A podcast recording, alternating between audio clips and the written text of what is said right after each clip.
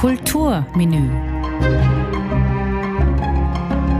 Warum sind manche Musikstücke so berühmt und sorgen für einen Gänsehautmoment? Opernarien, Klaviersonaten, Orchesterwerke, Jazzstandards, Popsongs, Rocknummern, ganz egal welche Zeitepoche oder welcher Stil. Ich bin Angelika Ortner und spreche in meinem Podcast Kulturmenü mit ausgewählten Gästen über weltbekannte Hits. Wir erzählen über Hintergründe und versuchen der Berühmt und Beliebtheit auf den Grund zu gehen.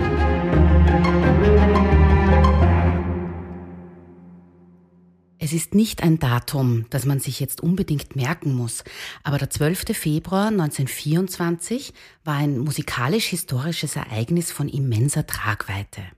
Der Bandleiter Paul Whiteman organisierte ein Konzert mit dem Titel An Experiment in Modern Music. 26 Stücke wurden aufgeführt. Das Konzert war also demnach sehr lange und der krönende Abschluss sollte die neue Komposition für Klavier und Orchester sein, die Whiteman bei George Gershwin in Auftrag gab. In seiner Rhapsody in Blue verbindet Gershwin Jazz und Sinfonik. Der Begriff Rhapsodie bezeichnet in der Musik ein Werk ohne kategorische Zuordnung und die Idee zum Titel hatte Ira Gershwin, der Bruder von George, inspiriert vom Maler James Whistler, der seine Werktitel immer mit Farben versehen hat. Da heißt zum Beispiel Symphony in White, Arrangement in Grey and Black oder Nocturne in Black and Gold.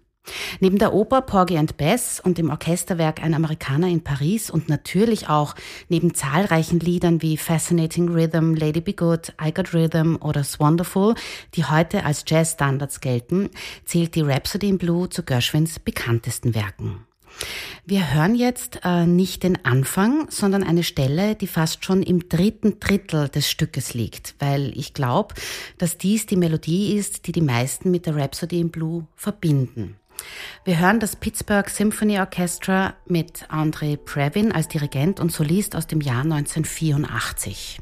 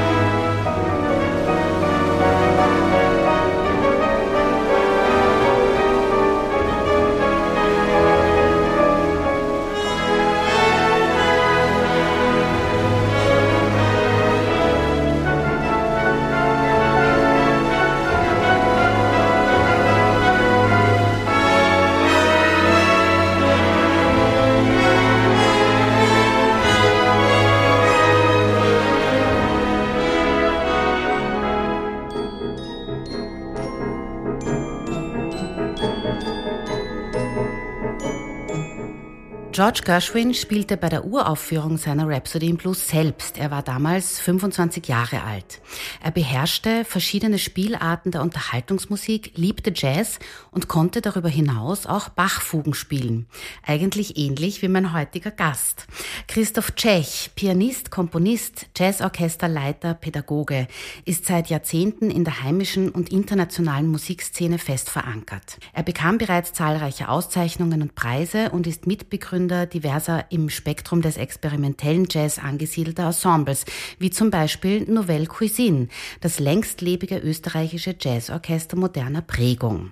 Außerdem ist er seit 1999 am Institut für Jazz und improvisierte Musik, kurz JIM genannt, an der Bruckner Universität in Linz.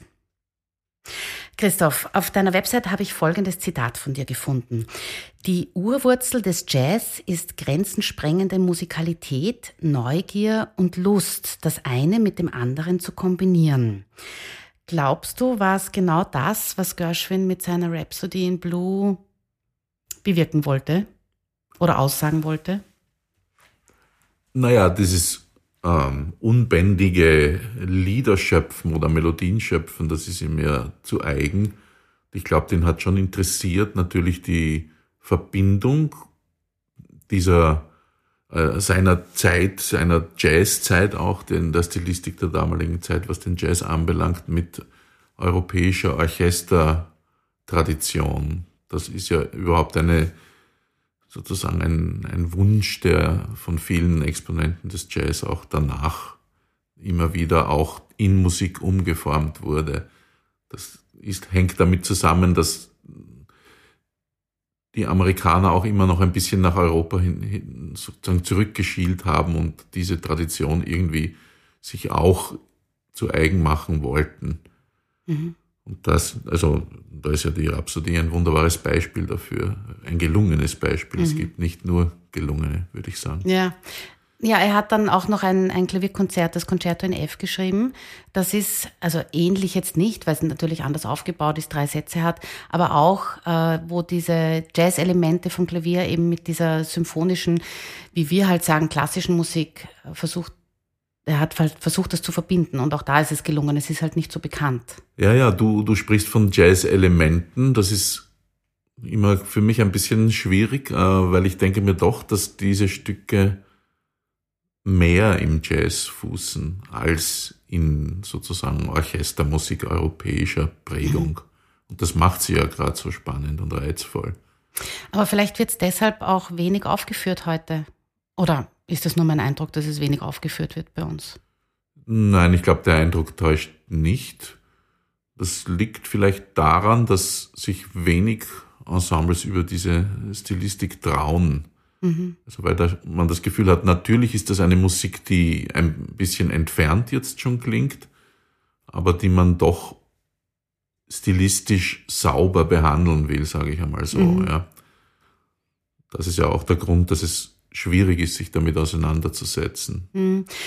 Ja, es ist, eigentlich sind wir jetzt gleich ganz am Anfang an einem heiklen Punkt angekommen, weil ähm, ich habe da schon noch eine Meinung dazu im Zusammenhang auch von dieser Uraufführung, ja, wenn man sich da jetzt zurückversetzt, da waren auch andere Komponisten anwesend, wie George Gershwin das aufgeführt hat, nämlich also wirklich bekannte Größen, Stravinsky, Rachmaninow, Fritz Kreisler war auch dabei.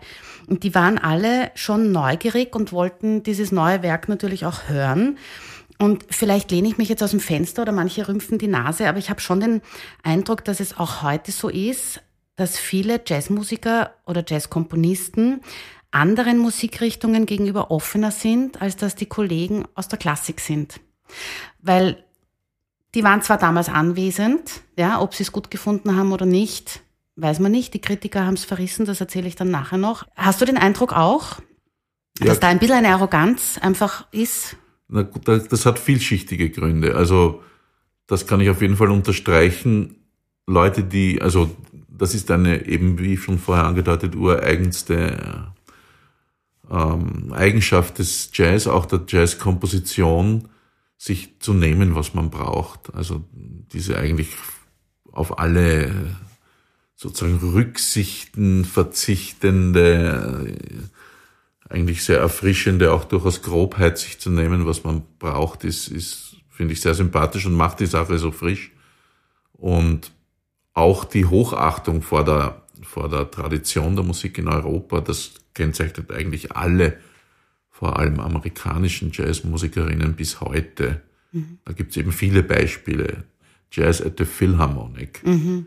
zum Beispiel. Also man wollte doch gern in die, in die klassischen Konzertsäle hinein sozusagen, um das zu unterstreichen, dass man da, da auch, auch dazugehört. Und das ist nach wie vor ein Problem, dass Jazz bei aller Bewunderung, das ist ja vielleicht auch ein Grund dafür, dass viele Leute, die im klassischen Bereich tätig sind und von sich behaupten, ich kann nicht improvisieren, müssen die Meisterschaft des Jazz anerkennen und wenn man etwas so anerkennen muss, was man selber nicht beherrscht, ist es nicht sehr weit bis zu einer sicherheitshalber Ablehnung der Sache. Das mhm. ist jetzt nicht mehr so stark, aber doch will man den Jazz nach wie vor nicht in die klassischen Konzerträume hineinlassen und schon gar nicht in die Räume, wo neue Musik äh, das Sagen hat. Also da gibt's definitiv noch Abgrenzungsszenarien, das stimmt. Die man vielleicht in Zukunft auch ein bisschen lockern könnte. Also ich meine, bei uns in Wien im Konzerthaus gibt's schon viele Jazzkonzerte auch. Aber ich meine jetzt, äh, weil du die Ensembles auch ansprichst, ja, eine Big Band nimmt sich gerne ein paar Streicher dazu. Ja, mhm. aber natürlich ein, ein symphonisches Orchester nimmt sich ungern die Jazzmusiker dazu. So habe ich es eigentlich gemeint, ja, dass das, dass das, äh, dass die Jazzmusiker Hochachtung haben vor den Klassikern, aber umgekehrt ist das nicht so. Nein, das glaube ich nicht so. Dass, ich glaube, die Musikerinnen haben eine große Hochachtung vor den Jazzspielerinnen, eben aufgrund der absoluten Meisterschaft im Umgang mit akkordgesteuerter Improvisation. Und das muss man auch wirklich sagen, allein was das anbelangt, gehört Jazz mit Sicherheit zu den größten musikalischen Erfindungen des 20. Jahrhunderts. Da gibt es enormen Respekt vor den Jazzmusikern.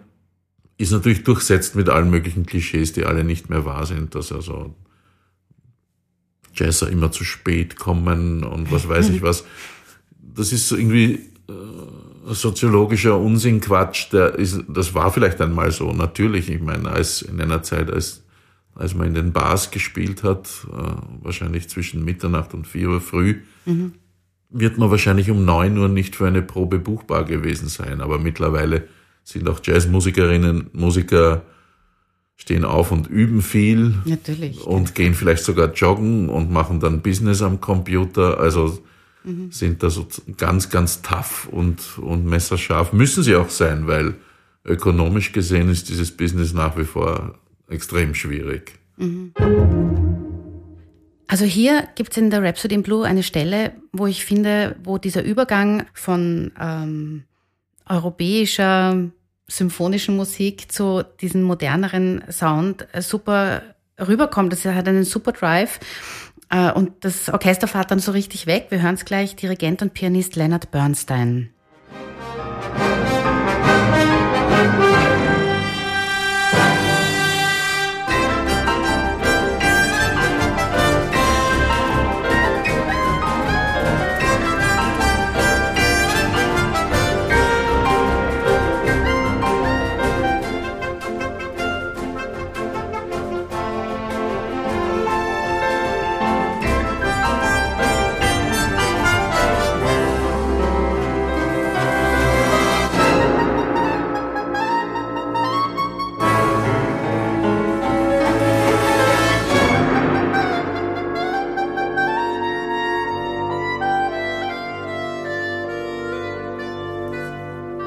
Ja gut, die Stelle ist ja auch ein, ein Beispiel für, für vieles. Also wenn es jetzt zum Beispiel darum geht, sich als Komponist, Arrangeur der Rhapsodie in Blut zu nähern, dann ist man natürlich einmal aufgefordert, ordentlich nachzudenken, weil das ist ein Masterpiece, berechtigterweise.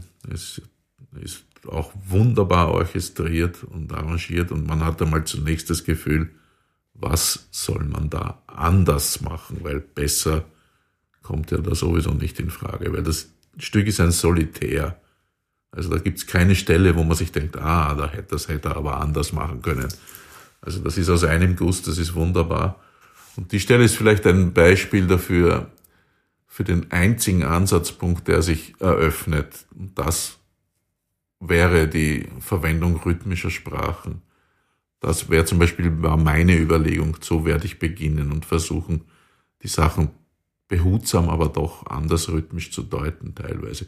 Ja, du greifst jetzt ein bisschen vor zu dem Projekt am 20. Mai, das im Konzertsaal im Mut stattfinden wird, wo eben die Rhapsody in Blue von dir neu interpretiert oder umgeschrieben, also wird es wirklich umgeschrieben? Natürlich werde ich versuchen, auch meine kompositorischen Gedanken da einfließen zu lassen. Das heißt, Unverändert wird der Klavierpart bleiben und das rhythmische Geschehen wird sich verändern und auch die Ausdeutung des harmonischen Geschehens. Und ich werde eben moderne Spielformen auch integrieren und vielleicht an der einen oder anderen Stelle ein bisschen aufmachen, um auch Improvisationen zuzulassen. Am Soloklavier wird Maria Ratuto ja. spielen. Macht auf jeden Fall neugierig. Zur Orchestrierung. Die Rhapsody in Blue hat nicht Gershwin selbst instrumentiert, orchestriert, sondern Ferd Groffet. Er war der Arrangeur des Paul Whiteman Orchesters. Und nach der Uraufführung kamen von ihm dann noch zwei weitere Partituren hinzu, eine 1926 und die andere 1942. Die wird am häufigsten gespielt. Und wir sprechen jetzt hier von einem richtig großen Orchester. Alle Holzbläser doppelt besetzt, Blech dreifach, zusätzlich noch drei Saxophone, Streicher und sogar ein Banjo. Das hört man nicht bei allen Aufnahmen ab und dann ist es dabei. Und das Publikum war nach der Uraufführung wirklich begeistert, aber manche Kritiker eher weniger. Sie meinten, dass Gershwin die Form fehle, dass er nur einzelne Melodien aneinandergereiht hätte. Du hast das Stück gerade super gelobt. Du findest das wahrscheinlich nicht so, oder? Nein, das kann ich jetzt nicht nachvollziehen. Mhm. Ähm, ich denke mir, das waren wahrscheinlich, waren das Kritiker aus dem Jazzbereich eher weniger wahrscheinlich. Das gab es damals wahrscheinlich gab's damals noch, noch gar nicht. nicht ja. Aus dem Klass, naja. Ja, wenn Strawinski und Rachmaninoff solche Leute drinnen gesessen sind, werden die Kritiker auch eher die gewesen sein, die in Strawinski, Rachmaninoff, Beethoven. Ja, wobei ich denke, Strawinski, man kennt man die Meinung von denen. Ich glaube, denen wird das gefallen haben.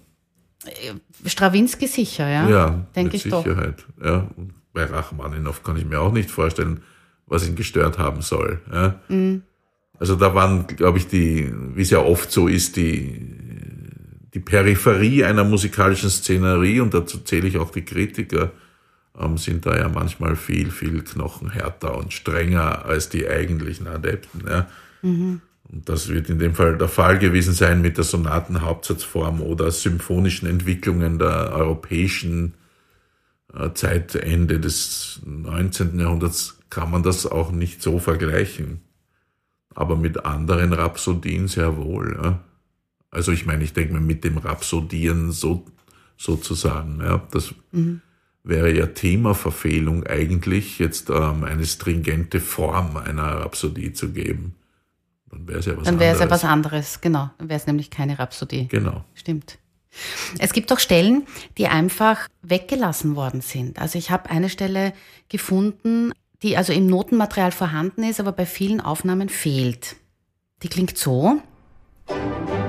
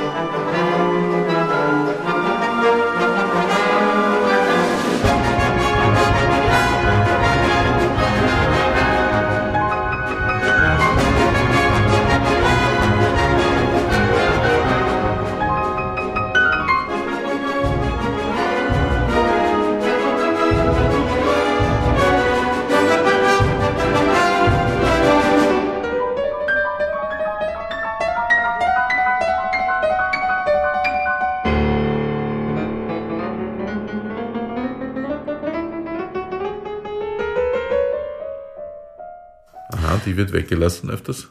Die wird weggelassen und ich habe wirklich nur diese einzige Aufnahme gefunden, wo das eben gespielt wird. Das war jetzt übrigens das Barcelona Symphony Orchestra. Und ich glaube, dass die Stelle einfach weggelassen wird, weil das Soloklavier genau die gleiche Musikabfolge nachher eben auch spielt. Mag sein. Ich meine, es ist ja praktisch, wenn die Komponisten nicht mehr leben, dann streicht man, streicht man halt was weg oder macht einen Sprung oder lasst was aus. Wenn die Komponisten leben, dann kann man ja mit ihnen diskutieren. Also deine Musiker, wenn du das dann umschreibst, wenn die dann mit dir anfangen zu diskutieren, dann können wir das nicht anders machen. das, haben sie sich ein leichtes. abgewöhnt. Haben sie schon abgewöhnt. Brav. Nein, ich würde mal sagen, also dieses extrem, die, der Gedanke der absoluten Werktreue, das ist ja sowieso eine Erfindung des 20. Jahrhunderts. Ich denke mal, in der musikalischen Aufführungspraxis in allen Jahrhunderten davor wurde wild herumgestrichen und, und eingegriffen eigentlich in die Partituren. Mhm. Und das ist erst mit dem, sozusagen eigentlich mit der neuen Musik gekommen, dass man das gar nicht darf und wo eigentlich die Komposition, die ihr Publikum verloren hat, muss man sagen, in dieser Zeit dann auf das Podest gestiegen ist. Mhm. Und da darf sozusagen nichts angerührt und nichts in Frage gestellt werden. Ne? Mhm. Jetzt ist es ja wieder so, dass die Musikerinnen sehr wohl auch irgendwie Meinungen äußern dürfen, auch im Bereich der neuen Musik. Das finde ich auch richtig so. Weil mhm. es gibt Wunderbares, aber auch, sagen wir, weniger Wunderbares. Mhm.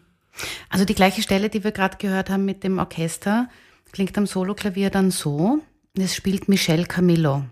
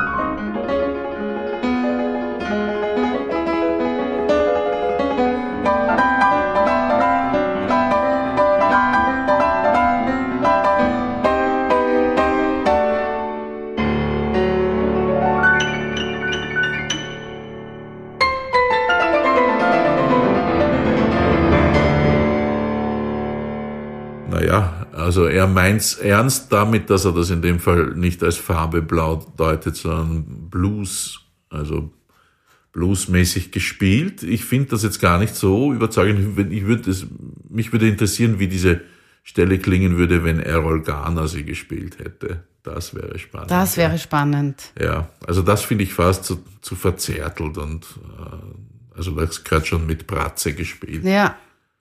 Ja, aber wie siehst du das mit dem Phrasing generell? Wie viel Freiheit darf sich da der Pianist nehmen? Weil es kommt halt eben drauf an, wer am Klavier sitzt. Michel Camillo ist ein großartiger Jazzpianist, der bekannt ist für Fall, ja. Oktavenläufe und, ja. und extrem virtuos ist. Aber vielleicht nicht unbedingt in einer Stilistik, die etwas mit Blues zu tun hat. Und insofern klingt dieser Blues sozusagen Variation auch jetzt nicht ganz überzeugend für mich. Ja. Mhm.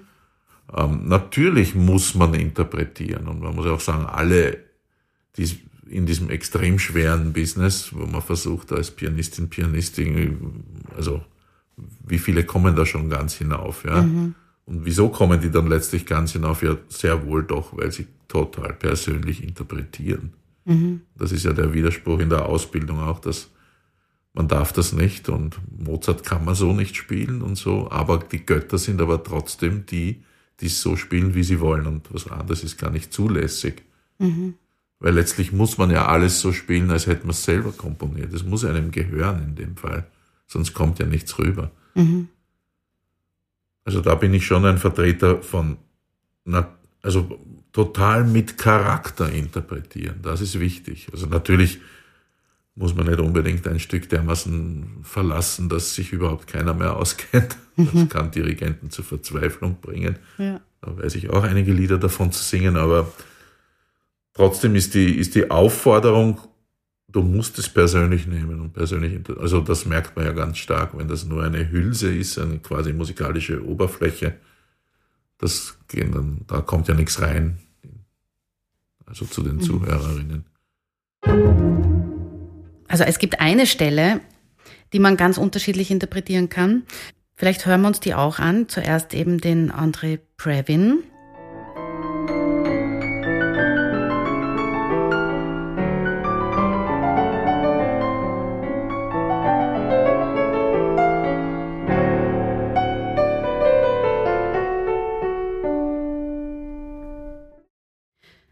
Und jetzt genau dieselbe Stelle von Bernstein gespielt.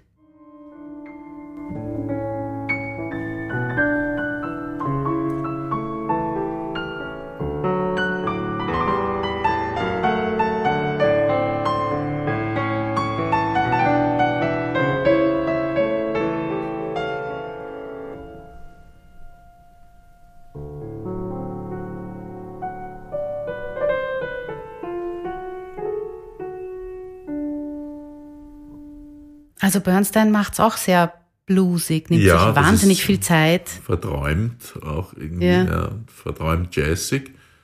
Der Brevin hat es eher klassisch aufgefasst und sehr gut strukturiert, war überhaupt ein genialer Musiker. Mhm. Und da spürt man immer, das ist ein Gesamtkunstwerk gewesen, der Mann. Ja. Nicht nur als Pianist, sondern auch als Dirigent. Und ja, der hat alles können, eigentlich. Ja, Bernstein hat auch, auch. alles können. Ja, ja, genau. Ja. Also das merkt man aber stark auch, wenn Leute am Klavier sitzen, die auch komponieren und auch dirigieren. Also ich meine, das es, es wird irgendwie anders. Also man mhm. übernimmt einfach die Komplettverantwortung in jedem mhm. Ton. Aber vielleicht hat Bernstein das ja ganz, natürlich hat er es bewusst gemacht. Er hat sich vielleicht überlegt, okay, diese Stelle möchte ich, wie hast du gesagt, verträumt, ja. verträumt blusig anlegen. Und er, er, er spielt es auch, was er mit der linken Hand macht, das sind so ähm, Walking-Figuren der damaligen Zeit. Also er macht, es ist eigentlich eine Art Andante, wenn man so will. Mhm. Und er spielt typische Jazzbegleitungen in der linken Hand. Das macht Brevin in dem Fall nicht. Ja. Aber man sieht, wie weit sie sich, wie weit sie das selber deuten. Ja. Oder sich auch rauslehnen oder weg vom Notentext. Ja, also ich meine, letztlich ist das dann, also der Notentext ist ein Vorschlag. Ja. Mhm. Und man muss ja auch sagen, in der Geschichte der Musik wird ja ganz vieles eben nicht, wird offen gelassen in der Klassik sowieso, in der alten Musik überhaupt. Ja. Mhm. Ich meine, diese absolute, hundertprozentige Kontrolle über das Notenbild, das ist ja auch noch etwas relativ Junges, muss man sagen. Ja. Ich mhm. denke mir, auch die, die Komponisten haben ihr Zeug ja selber so frei interpretiert. Ja, Gershwin hat bei der Uraufführung angeblich keine Noten gehabt und man weiß gar nicht, wie viel er wirklich improvisiert hat. Also er ist doch nicht fertig geworden. Ja, ja, also er hatte den Klavierpart nicht fertig geschrieben, deshalb ja. hat er keine Noten gehabt. Und ich habe nur wohl gelesen, dass, dass er mit dem Dirigenten einfach nur ausgemacht hat, also wenn ich dir ein Zeichen gebe, spiel halt. Das ist spannend. Das ist spannend, weil ich meine, er hat es komponiert, aber nicht orchestriert. Ich meine, zu arbeiten, äh, pff, wenn ich mich nicht irre, viele Musical-Komponisten. Ja, die machen halt eine Melodie und es wird von wem anderen orchestriert. Ja, so arbeitete Giuseppe Verdi auch. Ja. Der konnte sich leisten. Der ja. sozusagen wie ein Architekturbüro hatte er ein Kompositionsbüro. Mhm. Der hat die, der hätte auch gar nicht so viel, so viele Opern machen können. Können, wenn er das alles alleine ja. hätte gemacht. Ja. Aber was jetzt da gut dazu passt, was wir noch gar nicht äh, gehört bzw. besprochen haben, ist der ganze Anfang. Und diesen hatte Gershwin ursprünglich als Triller und Tonleiter geschrieben. Und bei einer Probe spielte der erste Klarinettist, der dann allerdings nicht die Uraufführung spielte, die letzte Tonleiter als Glissando. Und das hat Gershwin so gefallen, dass er diese Idee in die Partitur dann eben übernommen hat. Also wie viel er jetzt selber orchestriert hat und dem, dem dem Arrangeur hingelegt hat, fertig wissen wir jetzt nicht. Ja? Also ich bin Aber, da überzeugt, da gab es natürlich schon ein ziemlich ausführliches Particell von Gershwin. Mhm. Das würde ich gerne mal sehen. Ja? ja. Das muss es gegeben haben. Also, ja, vielleicht liegt es in irgendeinem New Yorker Museum. Also da gibt's, war sicher nicht nur eine Art Klavierauszug von, ja. vom Orchester geschehen. Aber ich kenne halt so meine eigenen Orchesterskizzen, die sind ja wenn sie nicht unleserlich sind, doch relativ detailliert schon. Und da gibt's ja genau. oft schreibe ich drüber Oboe 1 oder sowas. Ja. Ja. Also sowas hat er sicher gemacht. Aber das ist eine schöne Geschichte, dass das eigentlich die Idee von wem anderen war.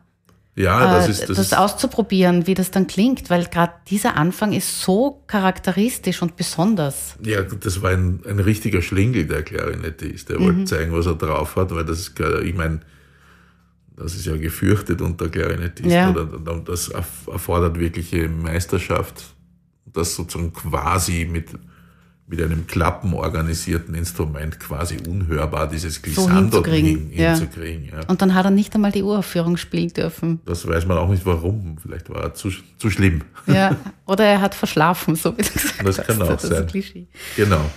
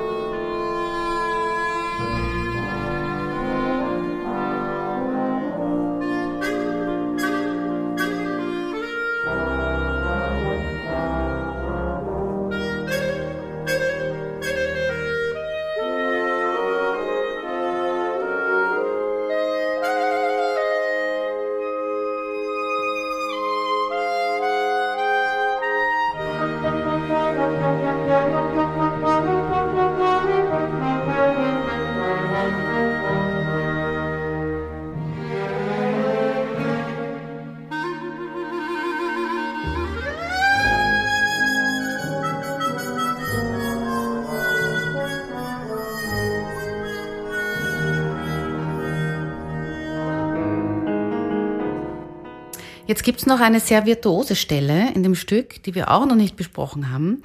Äh, Voraussetzung für diese Stelle ist natürlich ein wirklich technisch versierter Solist und ein wirklich gutes Klavier.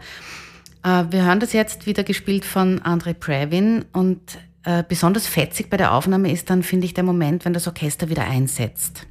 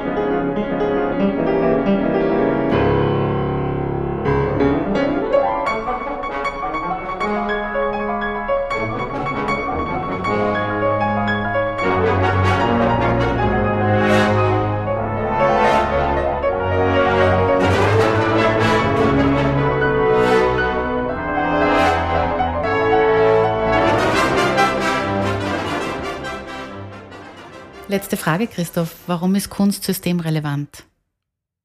Also Kunst hat große Verantwortung und ich würde mal sagen, erstens mal ist sie ein Gradmesser für die Qualität einer Gesellschaft. Und Kunst kann sich auch dort noch äußern, wo der Logos nicht mehr weiter kann. Das ist meistens auch sehr gefragt und gerade in diesen Zeiten jetzt denke ich mir wieder, das nenne ich eine Art politischen Auftrag der Kunst. Die Kunst kann Inhalte formulieren, die man eben nicht mit dem, mit einer durchdachten Rede so gut hinbekommen kann. Also Kunst kann dadurch, dass sie eigentlich aufgefordert ist, sich in der Emotion zunächst einmal primär niederzulassen, da sehr viel bewirken und aufrütteln. Und das soll sie auch. Also Kunst gehört auf jeden Fall dazu und ich denke mir, das war ja eigentlich schon immer so.